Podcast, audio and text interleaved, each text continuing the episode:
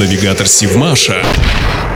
Здравствуйте! В эфире Севмаш и рубрика «Интересные факты» с Элиной Никулиной. К концу 1960-х годов резко возросла мощь авианосных ударных соединений военно-морских сил Соединенных Штатов Америки. В такие соединения включались атомные крейсеры и многоцелевые подводные лодки. Для борьбы с ними была необходима новая, высокоскоростная ПЛ, вооруженная крылатыми ракетами. В Советском Союзе была спроектирована атомная подводная лодка проекта 949. На этих кораблях впервые был организован профилакторий. Для экипажа создали спортивный зал, помещение для водных процедур, сауну и салон для отдыха. В целом на АПЛ проектов 949 и 949А были воплощены все достижения науки и техники. Создание этих кораблей положило начало строительству подлодок третьего поколения. Кстати, по оценкам ряда специалистов, по критерию эффективность-стоимость, атомоходы проектов 949 и 949А являлись наиболее предпочтительным средством борьбы с авианосцами противника. По состоянию на середину 1980-х годов стоимость одной АПЛ проекта 949А составляла 26 миллионов рублей. По номиналу это являлось лишь 10% от стоимости многоцелевого авианосца «Рузвельт».